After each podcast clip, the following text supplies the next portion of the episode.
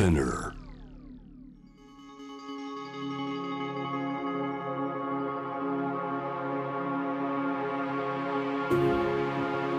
J-WAVE セレクション Generation to Generation Stories of 沖縄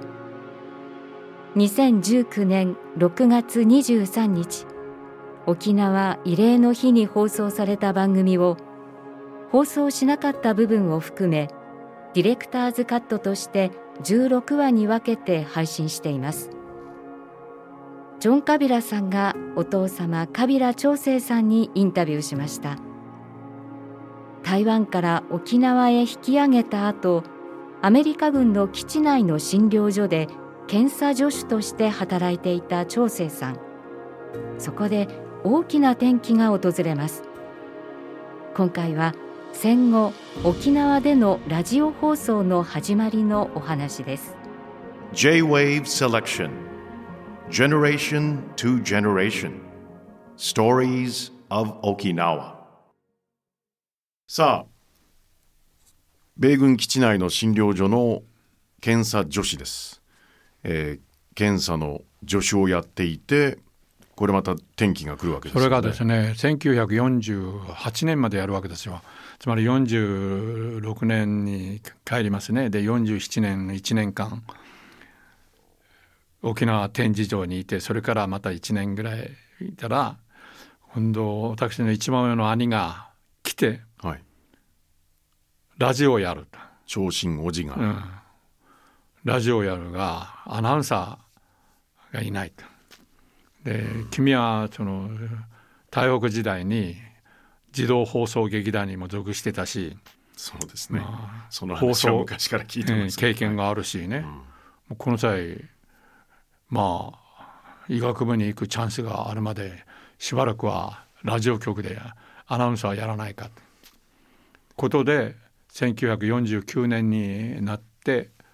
ラジオ局が始まるんですよ。これはアメリカ軍政府が始めた日本語放送局ですけどね。でそこでアナウンサーになりました。第一声最初にかけたもしも楽曲などあれば。あはい。これはもうねカジャデ風という沖縄古典音楽でお祝いの時に必ず演奏するものなんですよね。だからその歌詞は「あ旧ぬふくらしややなおにじゃなたってるちぶでゆる花のちゆちゃたぐと」って言うんですけどね。でこれはまあ流歌っていうの8886でいわゆる585にに比べた和歌とまあちょっと一文字多いだけなんですけども、今日の嬉しさは何に例えよう、つぼんでいる花が梅雨を受けてパッと咲いたようだっていうその歌をかけましたね。これしかし現実的に1949年。ラジオまああえて言うと当時は受信機と言ってたと思いますけれども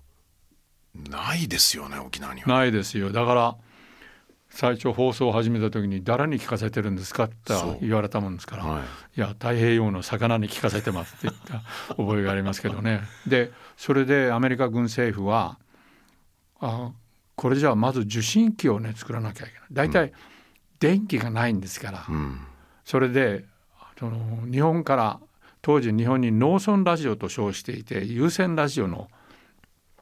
設備があったんですね。はいで例えば村長とか区長さんのところに、えー受信機を置いてそれでそこから、えーいわゆる amplifier で有線で各家庭に、まあ、放送を送る。はいで沖縄の場合は電気がないですから小型発電機もつけてこれがですねワンセットで50から60ありましたかねそれをやっぱりアメリカ軍はあ軍政府はそれを100機ぐらい買ってきて、一挙にまあ受信者が増えるわけですよ。で沖縄ではそれを親子ラジオと言ってました。それで親子ラジオが普及してでこの親子ラジオはそのおかげで今度は親子ラジオという商売にする人たちもでできてそのおかげで一挙にまあ有線ラジオが普及する。というあの状態が起こるんです。商売をするということは具体的に、うん、つまり有線ラジオ業を始める人が出てきたわけですよ。そのコンテンツは？だからコンテンツは米軍アメリカ軍政府が送作った日本語放送局、はい。その時は AKAR というコールサインでしたけどねその AKAR というラジオ局の電波を受けてでそれを有線ラジオで流すでその有線ラジオのサービス要するにあのコンテンツではなくてその実際に聞けるサービスを有償で提供する人たちが出てきたそうそう商売にした人が出てきたわけですよ。なるほど、まあいわばケーブルテレビみたいなものですね。そうケーブルラジオラジオ言っていいでしょうね。なるほど、ちなみに情報ですけれどもこの AKAR このコールサインはアメリカのテネシー側の東東側の AK ですか？違うんです。AKAR の A っていうのはですねアメリカ軍占領地区のコールサインとして使ったものなんです。だから A か、えーそれで。それで、はいはい。いよいよアメリカ軍が琉球列島を永久統治するということが決まったかのようにこれが KSAR になるわけです。つまりその時に初めて西海岸のコールサインですねコールサインが沖縄にも適用されると。だからあのララジオを始める前と後ろにですね必ず「This is a radio station AKAR」The station is owned and operated by the military government of the United States of America. これを言わなきゃいけなかったんですよ。クレジットですね、うん、英語で。オープニングに。それは日本語化はしなかったんですか？いやそれでその後日本語でこちらは琉球放送局 AKAR です。AKAR はアメリカ軍琉球列島軍司令部民間情報教育部によって所有され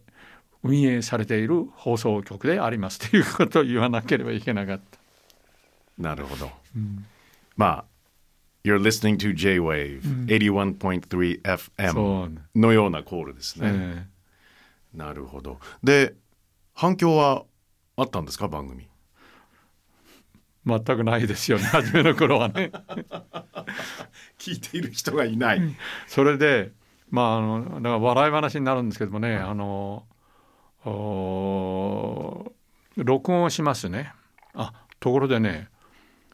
施設はすごくいいんですよ。アメリカのねもうマイクロフォンからターンテーブルからもうそういったものの施設ね。そして録音機あのテープレコーダー、はいでテープもふんだんに使えるっていう状況だったから